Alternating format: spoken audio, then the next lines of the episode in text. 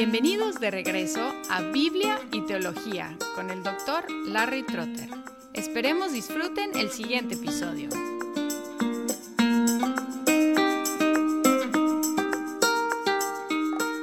Siguiendo con el tema de la Cristología, vamos a repasar la historia de la Cristología, especialmente enfocándonos en unas herejías, es decir, enseñanzas falsas que la Iglesia rechazó y en algunos concilios donde la Iglesia aclaró la doctrina que llegó a ser la ortodoxa.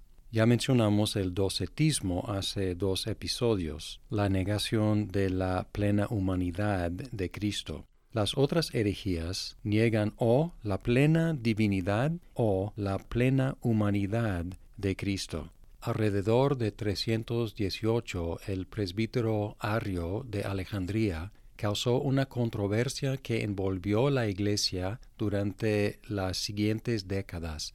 Él enseñaba, uno, el Hijo, el Logos, es una criatura. 2. Como criatura, el Hijo tuvo que tener un principio. 3. El Hijo no pudo tener verdadero conocimiento del Padre. Y 4. El Hijo era sujeto a cambiar y a pecar, aunque no pecó en realidad por un ejercicio de su voluntad. Este es el arianismo. En respuesta, el concilio de Nicea en 325 rechazó el arrianismo con las siguientes frases, diciendo que el Hijo es de la sustancia del Padre y la palabra griega es usias, de la usias del Padre, llamándolo también Dios verdadero de Dios verdadero, engendrado, no hecho, e introdujo una frase consustancial con el Padre homoousios con el Padre.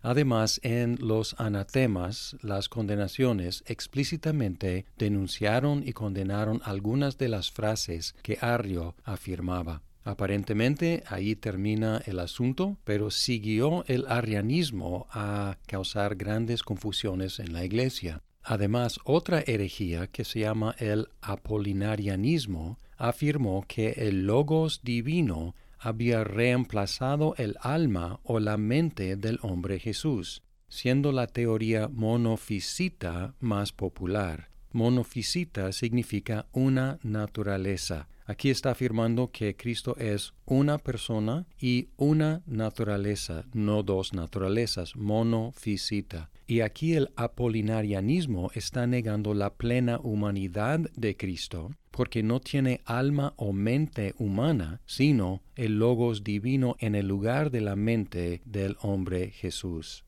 En respuesta al arianismo, semi-arianismo, apolinarianismo y otras herejías, el concilio de Constantinopla en 381 afirmó la plena divinidad y la plena humanidad de Cristo. Luego, el nestorianismo afirmó, o por lo menos Nestorio fue acusado de afirmar, aunque no está muy seguro de que Nestorio hubiera afirmado el nestorianismo, pero el nestorianismo afirmó que Cristo es plenamente divino y plenamente humano, pero se consiste en dos personas unidas en voluntad. Por fuerza de voluntad, dos personas se unen y cooperan. Esta creencia está afirmando la plena divinidad y la plena humanidad de Cristo, pero está dividiéndolo en dos personas. En respuesta, el concilio de Éfeso en 431 afirmó que Cristo es dos naturalezas y una persona. Además, llamó a la Virgen María Teotokos, portadora de Dios, que en el mundo hispanohablante frecuentemente se traduce como Madre de Dios. Pero la idea de esta expresión portadora de Dios o popularmente Madre de Dios no es decir algo acerca de María, sino afirmar algo acerca de su Hijo, que es plenamente Dios. Luego, el eutiquianismo afirmó que Cristo tenía dos naturalezas antes de la encarnación, pero la divina absorbió la humana. Es similar al apolinarianismo. En el apolinarianismo, lo divino reemplaza lo humano, y en el eutiquianismo, lo divino absorbe lo humano.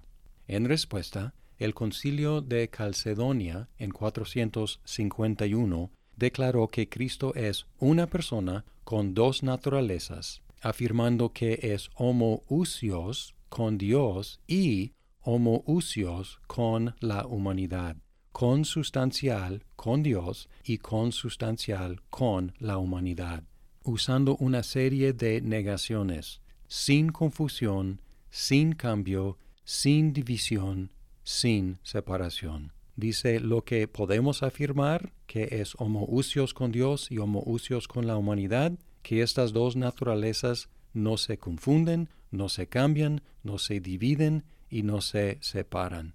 La mayoría de las iglesias cristianas siguen oficialmente afirmando la confesión de estos concilios. Por ejemplo, podemos ver en la Confesión de Fe de Westminster, capítulo 8, párrafo 2. Dice, el Hijo de Dios, la segunda persona de la Trinidad, siendo verdadero y eterno Dios, igual y de una sustancia con el Padre, habiendo llegado la plenitud del tiempo, tomó sobre sí la naturaleza humana, con todas sus propiedades esenciales y con sus debilidades comunes, mas sin pecado. Fue concebido por el poder del Espíritu Santo en el vientre de la Virgen María, de la sustancia de ella. Así que dos naturalezas completas, perfectas y distintas, la divina y la humana, se unieron inseparablemente en una persona, pero sin conversión, composición o confusión alguna.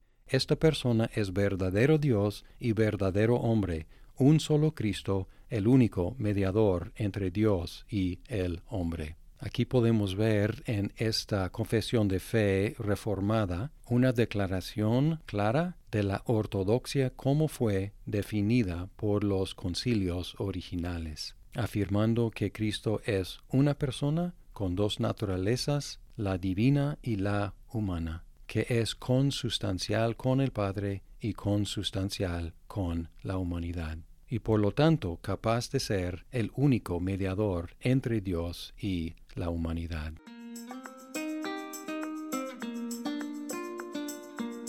Muchas gracias por escuchar este episodio. Si estás disfrutando Biblia y teología, por favor compártelo con tus amigos. Hasta pronto.